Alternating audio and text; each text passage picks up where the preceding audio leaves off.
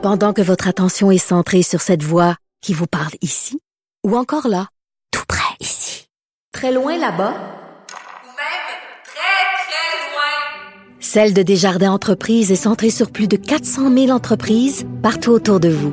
Depuis plus de 120 ans, nos équipes dédiées accompagnent les entrepreneurs d'ici à chaque étape pour qu'ils puissent rester centrés sur ce qui compte, la croissance de leur entreprise.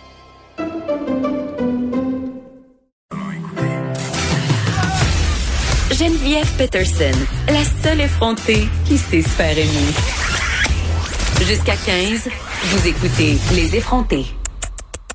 On a des auditeurs cyniques. Oh oui, qui nous écrivent pour nous dire que certains parents, ben, ils veulent pas hein, que leurs enfants retournent à l'école. Ils veulent pas travailler parce qu'ils veulent recevoir la PCU. Que de cynisme. Les gens sont plus honnêtes que ça. Moi, c'est ce que je pense. Je suis peut-être un peu naïve, mais quand même, j'ai pas l'impression que les parents veulent rester à la maison en ce moment pour cacher de la, la PCU. Parlons euh, maintenant de la situation qui est toujours difficile dans les maisons d'hébergement pour femmes de la province. Rappelons-nous que le gouvernement avait promis 120 millions de dollars sur cinq ans pour les organismes communautaires qui interviennent en matière de violence conjugale. Et sur ce montant-là, il y avait 2,5 euh, millions qui étaient supposés être alloués aux maisons d'hébergement. Est-ce que ces maisons-là ont vu la couleur de cet argent? C'est la question qu'on va poser à Hélène Langevin, directrice générale de la maison d'hébergement Simone Monet-Chartrand. Bonjour, Madame Langevin. Bonjour, Madame Peterson. Alors, l'avez-vous vu la couleur de cet argent-là? Ben non. Ben non. On l'a pas vu. Mais écoutez, c'est en train de tranquillement, avec le temps, euh, depuis le 27 mars, avec tous les allers-retours qu'on fait, les discussions euh, qu'on a avec euh, nos six et CIUS, parce que c'est en fait entre les mains de ces instances-là, on commence à en voir un petit peu le soupçon, mais c'est pas égal dans toutes les régions. Il y en a qui en ont eu, il y en a qui en ont pas eu. Donc, pour certains, on est toujours au stade de la promesse, c'est ce que je comprends. Exactement. Donc, comme quand j'écrivais, c'est ça les relations qu'on a avec euh, les promesses gouvernementales. Hmm. Euh, ça fonctionne, c'est toujours de la même façon. On, on met des promesses dans les journaux, puis là, les gens nous écrivent, sont contents de dire, oh, enfin, vous allez avoir du financement qui est adapté pour vous, vous allez pouvoir adapter vos services, vous allez pouvoir survivre. Ensuite de ça, on a une communication. Là, le 6, il retire euh, la promesse qu'il avait fait, il nous envoie des formulaires, il se rétracte pour qu'après ça, ça dure dans le temps. Donc, effectivement. Attendez, je veux juste être sûre de bien comprendre, là, Madame Langevin. Il se rétracte dans le sens qu'ils vous disent que finalement, vous n'aurez pas droit à cet argent-là? Oui, c'est ça, parce que dans le fond, ce qui s'est passé notamment pour le 2,5 millions, parce qu'on en parle là maintenant, euh, c'est que le gouvernement a descendu ça, pour demander aux CIS et aux SUS d'en faire la gestion et de le répartir au niveau des maisons d'hébergement. Parce que mhm. dans la lettre du ministère, c'est indiqué que cet argent-là est destiné aux maisons d'hébergement. Ce que les CIS et les SUS ont décidé de faire, c'est notamment dans certaines régions de faire de l'hébergement alternatif, donc de prendre l'argent qui était destiné aux maisons d'hébergement sans vraiment en avoir discuté avec les maisons d'hébergement pour connaître leurs besoins, de mettre en place des structures d'hébergement alternatifs pour notre clientèle et donc de retrancher tout l'argent pour payer ça et finalement, s'il reste des petites grenailles, ça va être de nous dire, ben, écoutez, il reste comme la maison sur monnaie Chartrand, mm. sur tout ce montant-là, il restait 4211 dollars qu'on n'a pas vu encore et qu'on aurait peut-être dans les prochaines semaines avec une reddition de compte au, 30 juin 2020. Mais mais c'est pas totalement absurde parce que je parlais à Manon euh, Monastès plus tôt cette année, euh, bon qui est la directrice de la Fédération des maisons d'hébergement du Québec, puis elle me disait que ce 2,5 millions là promis était à peine suffisant pour couvrir euh, les dépenses en cours là, que c'était pas assez si on veut pour offrir plus de places, offrir plus de services. Ben non, ben non. Le 4 points, nous, là, ce qui nous resterait, on appelle ça du screening, là. Ce qu'ils nous disent, ben, euh, ça va payer si vous voulez avoir des masques, si vous voulez vous commander des gels, des infectants, des lingettes ou des choses comme ça. Ça ne tient pas du tout compte de la réalité en maison d'hébergement. Mm. La réalité de notre clientèle, ils ont fait un calcul sur une approche populationnelle et non en lien avec les réalités de chaque territoire et surtout en ne nous consultant pas. Ben c'est ça, je veux qu'on en parle là, euh, parce que là on parle de chiffres depuis tantôt, mais quand même concrètement ça a des impacts euh, vous au niveau de vos opérations, des impacts directs. C'est quoi les impacts directs justement de cet argent qui tarde à venir? Cet argent qui tarde à venir là ne nous permet pas de nous revirer de base. Ce que ça signifie, c'est qu'il faudrait engager du personnel. Faudrait, il faut revoir la façon dont on travaille en maison d'hébergement parce qu'on ne peut pas juste parler d'argent et ne pas parler du comportement des femmes qui vivent la violence avec un conjoint actuellement. C'est-à-dire? Elles sont séquestrées avec un conjoint violent et elles, dans leur tête, parce que nous, on les questionne, on a toutes les femmes en suivi externe, euh, les femmes qui venaient nous rencontrer pour discuter de leur euh, situation, on les fait maintenant par téléphone. Et ce qu'elles nous disent, on veut pas aller dans ta maison, ça nous tente pas d'être malade. Donc, ils ont peur d'attraper la COVID et à cause de ça, elles restent dans leur milieu de vie violent. Voilà, pour la plupart, on veut pas aller mourir dans une maison.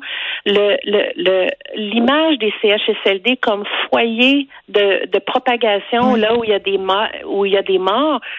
On sait de plus en plus que le profilage, en fait, parce qu'il y a des gens qui en font pour savoir qui est les gens, qui sont les gens qui sont les plus à risque. Mm. Nous travaillons avec une clientèle vulnérable en maison d'hébergement.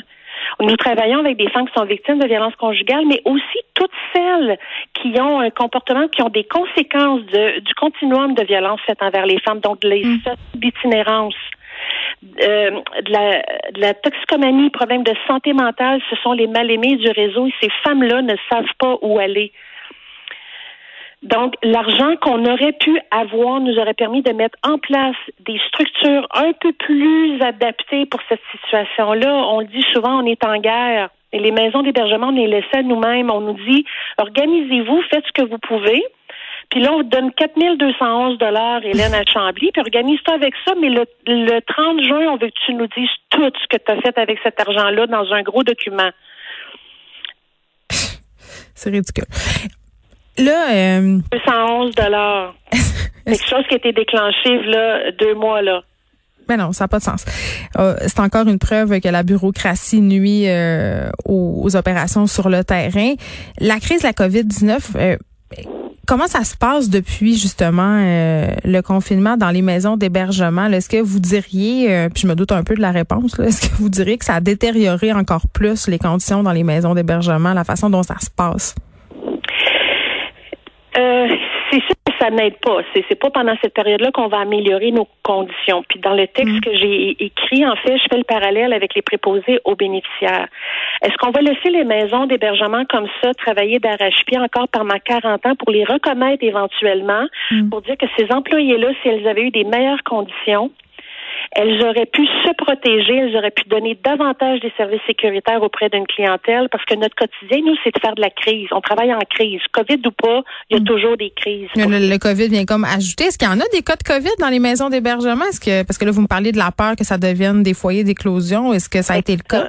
Ben, écoutez, les maisons d'hébergement travaillent d'arrache-pied pour maintenir tout ça. Ce que ça signifie, c'est qu'on met des conditions, met des protocoles à jour mm. Très régulièrement. Nos employés, l'équipe avec qui on travaille, ont embarqué dans, dans cette aventure-là en disant, d'accord, on va prendre notre responsabilité, on va se protéger pour protéger les autres, on va accepter, en arrivant le matin, de porter le masque, de changer de chaussures, d'aller se laver les mains, de respecter la, le 2,5 mètres, de mettre toutes nos femmes qu'on avait en suivi, on va les voir par téléphone, on est extrêmement euh, sur les réseaux sociaux, essayer de tous les moyens de rejoindre les femmes, de les convaincre, de ne pas rester dans une situation toxique, ça pourrait être pire. Euh, donc, on, les employés sont créatifs parce que ces filles-là qui travaillent en maison d'hébergement, elles le font par passion, elles le font parce qu'elles y croient. Mais moi, je veux bien, comme employeur, maintenir ça à bout de bras. Mais éventuellement, s'il y a un cas qui arrive en maison d'hébergement, j'ai des employés qui ont des problèmes pulmonaires. J'ai, je peux avoir des femmes qui pourraient avoir des problèmes euh, cardiaques ou pour différentes raisons. Qu'est-ce qu'on va faire à ce, à ce moment-là? On n'est pas équipé, on n'a pas de soutien de notre CIS non plus. On nous dit pas, écoute, euh, on pourrait vous soutenir davantage à mettre des choses en place de façon plus concrète euh, pour si jamais vous n'avez pas de zone chaude, de zone verte, parce que là, ils parlent par couleur. Mm.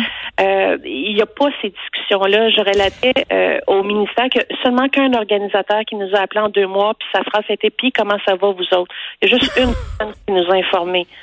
Et puis on s'entend-tu que c'est pas avec 4000 pièces que vous allez pouvoir apporter les changements nécessaires pour assurer justement un milieu de vie sécuritaire pour tout le monde puis de pouvoir accepter toutes les femmes qui se présentent? Ben non, Puis la réduction de compte qui est associée à ça, je sais pas si vous savez ce que c'est la réduction de compte là, mais moi là, au lieu de travailler sur le plancher avec mon équipe à essayer non, vous faites de la comptabilité. Exactement, je suis dans mon bureau pour 4000 pièces.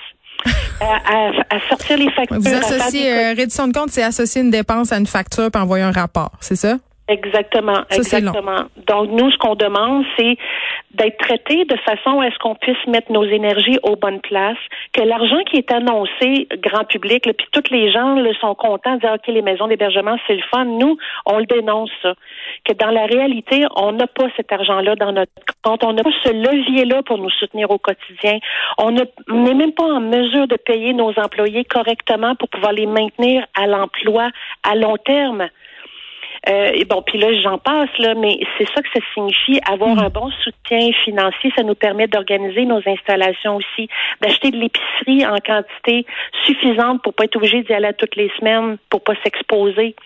Et là, j'en passe. Là, vous pouvez imaginer. Non, je comprends bien. Puis pendant ce temps-là, on, on, parle de violence conjugale et il n'y a rien qui est fait. On fait des promesses et ces promesses-là ne sont pas tenues. Hélène Langevin, merci.